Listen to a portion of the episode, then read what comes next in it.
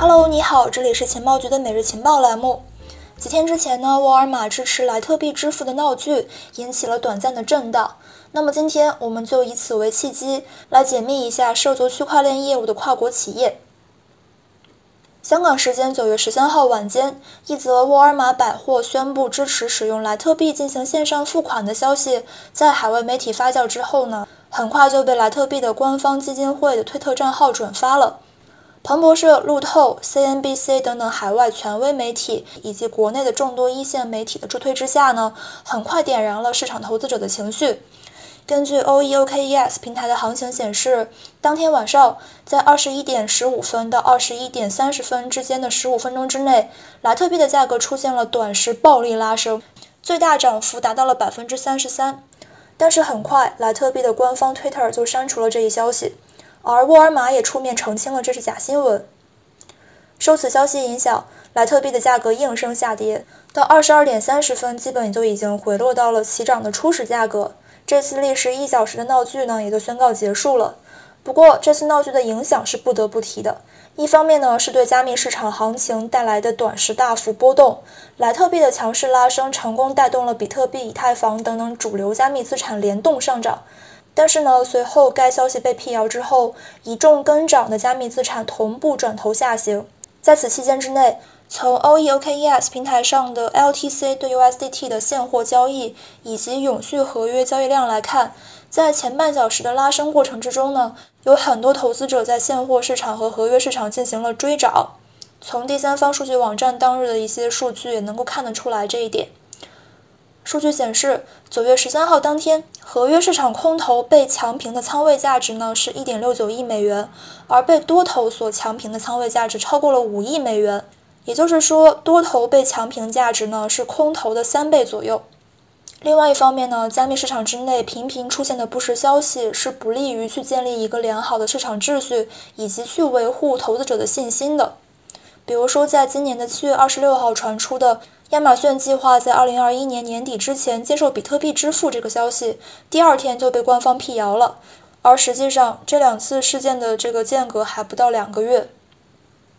就加密市场目前发展的特点来看，类似的消息事件在未来的一段时间之内，大概率还是会发生的，而且很大程度上是不可预知也不可阻止的。那么，对于广大投资者来说，有没有什么办法可以将这一类的不实消息对自己投资决策的影响降到最低呢？或许是可以的，比如说在平时里有意识的去了解一下更加全面的行业信息。从而使自己在下一次看到虚实难辨的消息的时候，能够更有判断力。以这次的沃尔玛事件为例，很多人或许都仅仅知道沃尔玛是全球领先的销售巨头，但是呢，都并不了解它其实早就已经涉足了区块链业务。接下来，我们就这个话题来展开，有哪一些知名跨国企业布局了区块链，或者是说宣布接受加密资产支付，并且来聊聊怎样去识别不实信息。欢迎进群一起讨论。进群的方式呢，就是添加情报局的助手，微信号是 b e i b e i 零零零幺六八，也就是贝贝的拼音加上零零零幺六八。好的，我们继续。截至二零二一年的八月份，全球与区块链相关的专利申请已经超过了六点九万件，其中呢，有效专利一点四万件。从申请人所在地区来看，排名前三的是中国、韩国和美国。因为区块链业务在目前的发展阶段呢是技术主导型产业，所以从专利申请量的维度可以更为直观的看出某一个实体组织在区块链产业中布局的深度。切换到企业主体的区块链专利申请量角度，全球范围之内拥有区块链专利的国家之中呢，中国公司的规模还有专利申请数量上均是排在世界首位的。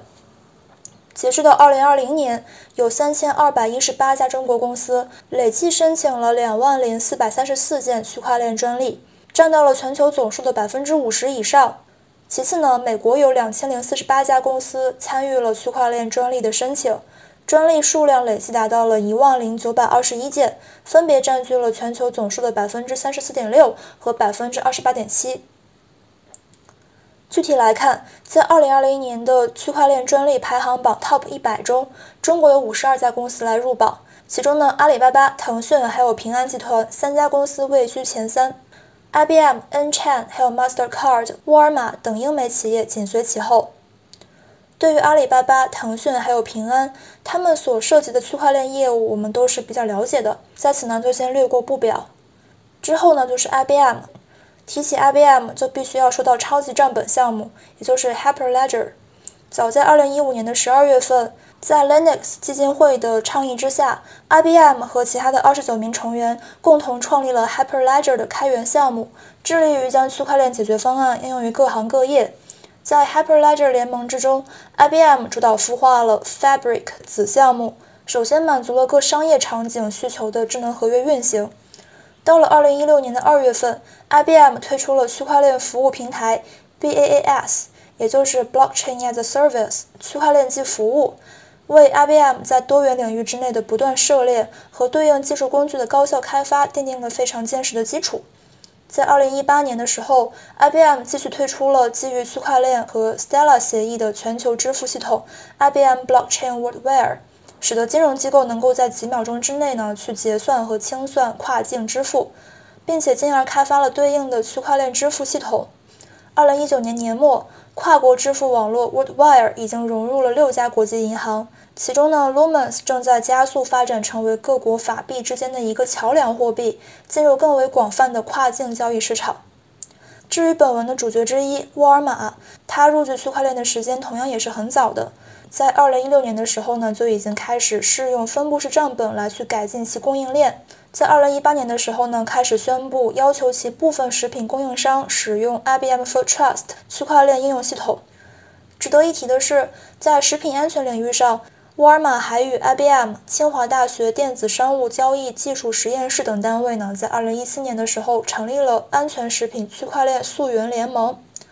旨在通过区块链技术进一步加强食品追踪、可追溯性和安全性的合作，提高中国食品供应链的安全度还有透明性。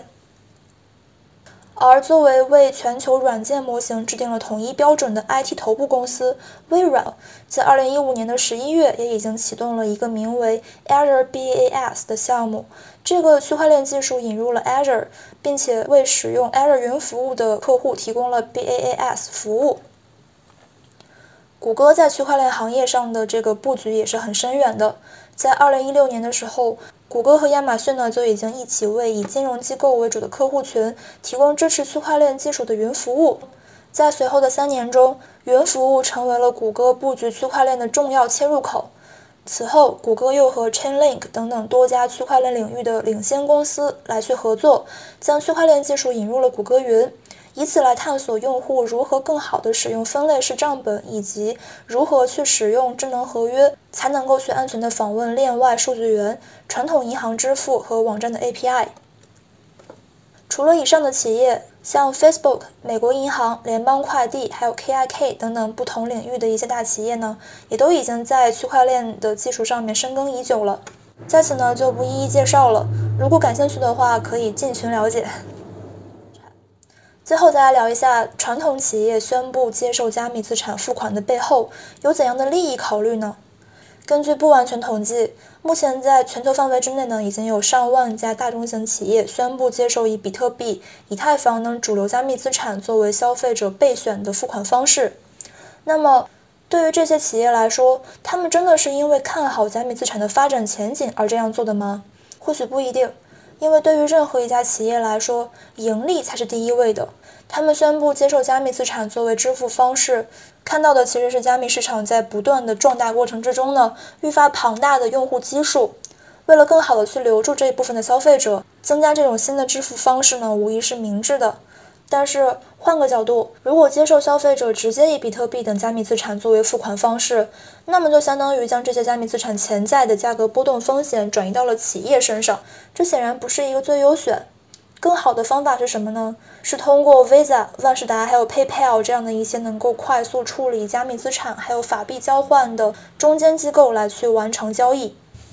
那么，回到开篇提到的沃尔玛宣布支持用莱特币进行线上付款的消息，如果按这个逻辑来考虑的话，在很大程度上呢是不符合这个沃尔玛的利益需求的，所以我们其实是可以去判断它是假新闻的。好的，今天的节目到此结束，明天我们再见，拜拜。